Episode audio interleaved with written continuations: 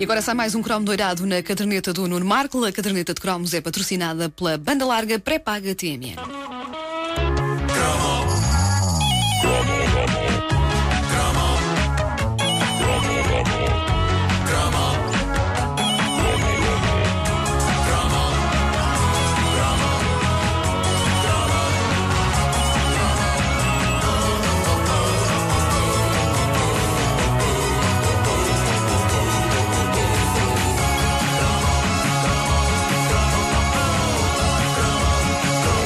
Bom regresso, Nuno, bom dia. Obrigado.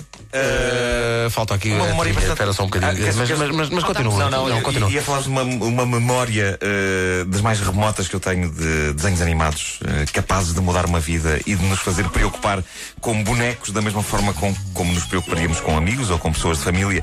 Eh, e, e essa memória é. é a Heidi! É a Heidi! Eia, que bonito. Lembram-se que ela- havia uma parte no genérico que ela em cima de uma nuvem, a nuvem assim a andar, Sim, sim, ela em sim, cima sim, de uma sim. nuvem deitada. Como é que ela fazia isso? é? Acho que no- no- nos Alpes consegue-se fazer isso. Ah, é? Consegue-se apanhar nuvens. Aquilo é tão tem alto, horários e pessoal. tudo. Tem uma tabela de horários. Vem agora a nuvem do meio-dia. Ah,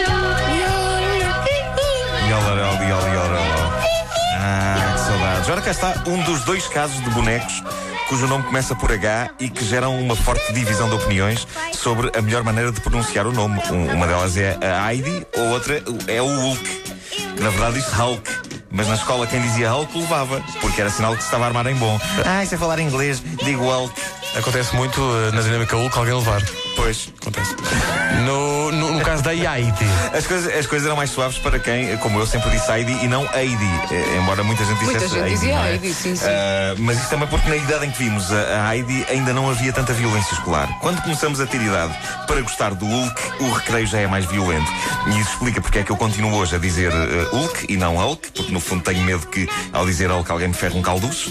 E isso explica também porque é que digo Heidi com a pronúncia correta. É no que dá também vir de uma família de origem austríaca. Havia palavras que nós dizíamos de maneira diferente. Eu lembro-me de, eh, durante alguns anos, achar que a maneira correta de chamar eh, eh, aos nazis em Portugal era, era chamar-lhes nazis.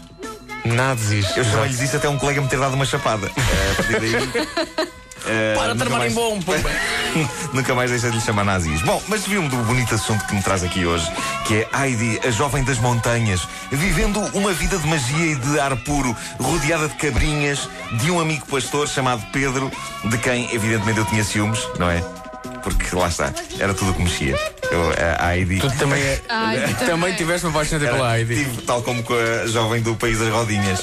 E a Candy Candy. E a Candy Candy. E a Kim E a Wilde. Kim Wilde. a Heidi também era para Ah, casar. Oh, a Heidi era para casar, era para casar, a Heidi era para casar. Ah, e, e pronto, ela, ela vivia com, o- com o amigo pastor, não é? Com os cabrinhas e com um avô barbudo que parecia uma mistura entre o Pai Natal e o Karl Marx. Ah, e tudo era bonito e feliz para a Heidi, não era? Não era. Evidentemente que não. Também havia drama. Ah, havia muito, muito drama.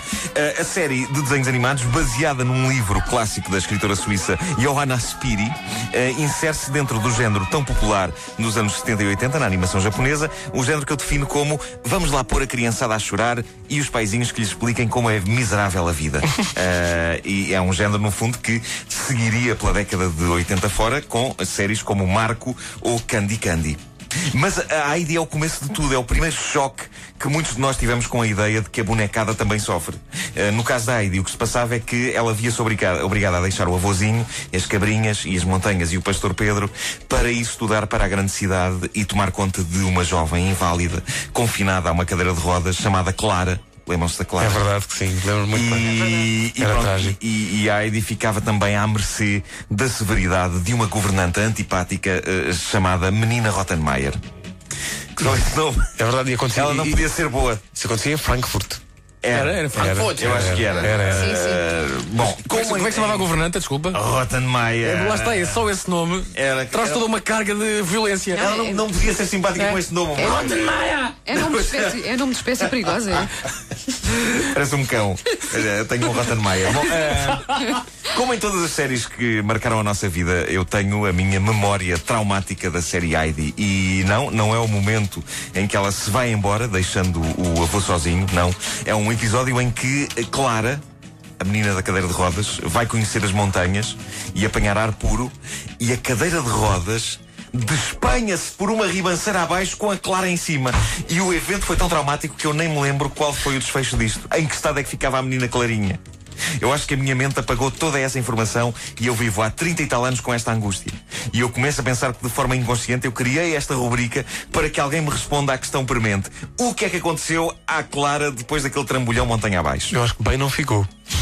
Dá-me Bem, ideia. não ficou. Vocês lembram-se disso ou não? Bem, é. eu lembro- Não se lembram dela? lembro- Lembro-me, mas um também, acho que também apaguei o final trágico da minha Mas memória. ela Caramba. depois recupera, ela depois É? recupera. Sim, claro, sim, sim, claro que sim, não, é Grande acho que aquilo Clarinha. acaba bem, aquilo acaba bem.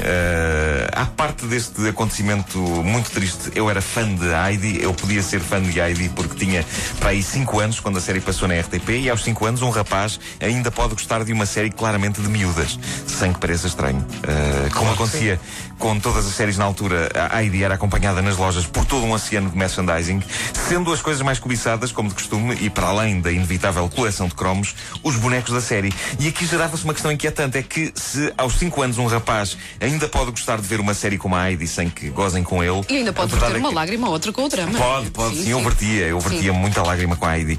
Ah, a verdade é que aos 5 anos ter uma boneca, mesmo que seja da Heidi, já começa a ser um bocadinho estranho para um rapaz, não é? E como é evidente, eu queria a Heidi e queria o Pedro, que eram dois bonecos grandes e encorpados, da famosa, lembram-se da marca famosa?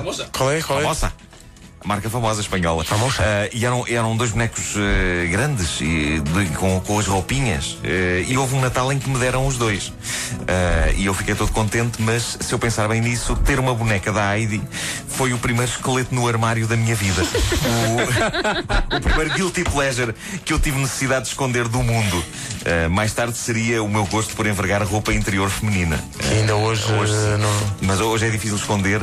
Hoje, particularmente hoje, no dia de hoje, porque escolhi um biquíni particularmente pequeno que me está a incomodar imenso ao nível das nádegas. Bom, eh, o- outra das coisas que toda a criança tinha de ter quando a Heidi era grande era o disco. Havia a versão portuguesa, que ouvimos há pouco, Sim, não é? sim, sim, sim, sim. E havia a versão espanhola num vinil devidamente intitulado Heidi canta em espanhol.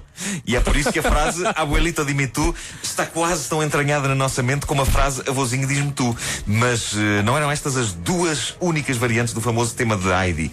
Como era normal acontecer, eh, corria pelos recreios das escolas deste país, em 76, 77, uma versão alternativa cuja letra envolvia a dúvida sobre a quantidade de pilosidades que o avô de Heidi possuía no traseiro. É verdade. É verdade. É claro que a letra dizia isto de uma forma muito mais certeira, rápida e eficaz. Claro que sim. Até porque não há muitas palavras que rimem tão bem com diz-me tu. A vozinha diz-me tu. Quantos quantos pelos pelos realmente tens? Essa passou mal, não? Ah, Eh, como é possível? Não é possível. não não é possível. Não, Te lembra? essa não, não. eh, E eu, eu lembro-me. Essa não conheço, Pedro. Eu Como é que era fiquei- essa? Eu fiquei pela Não do- interessa. pela do Calimero. Não interessa.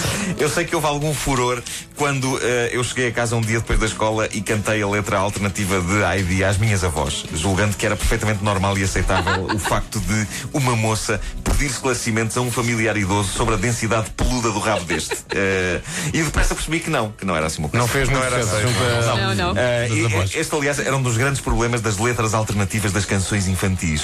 Geralmente chegavam até nós cedo demais nas nossas vidas para que nós percebêssemos o que queriam realmente dizer. E depois isso dava sarilha em casa. Nós não tínhamos Porque íamos- malícia. Íamos cantar aquilo para casa Nós porque achávamos que era uma coisa. achávamos Olha que giro, é uma, é uma letra diferente. Aprendi E acontecia isso com na escola. várias eh, canções. Uma- uns anos depois da canção de Heidi, havia versões alternativas do Sandokan, não é? Envolvendo sutiãs e cuecas. Aham, Uhum. sim. Eh, havia uma versão alternativa de Another Brick in the Wall dos Pink Floyd. Essa não me lembro. Eh, Como é que era? bom, muito difícil de vos explicar. eh, Envolvia- tanto- envolvia o tanto quê? famílias a ouvir, mas envolvia um indivíduo chamado Chico. Eh, Ei, Chico, faz-me aqui. Ah, e havia ainda uma versão alternativa de Enola Gay. eh, dos Sim, Orcas sim, Almas do sim, Nadar, sim. claro, E não pagou, envolvendo, não é? envolvendo A falta de prosti- pagamento. prostituição então não paga. Sim. E eh, eram, eram músicas eh, entoadas com grande alegria pela petizada à mesa.